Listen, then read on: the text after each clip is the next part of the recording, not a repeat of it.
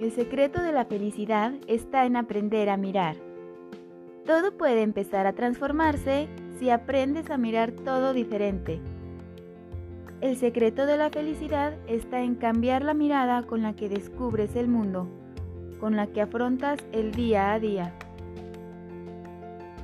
Puedes aprender a construir tu propia felicidad aprendiendo a pensar, a interpretar situaciones, emociones, a disfrutar de las pequeñas cosas o entusiasmarte.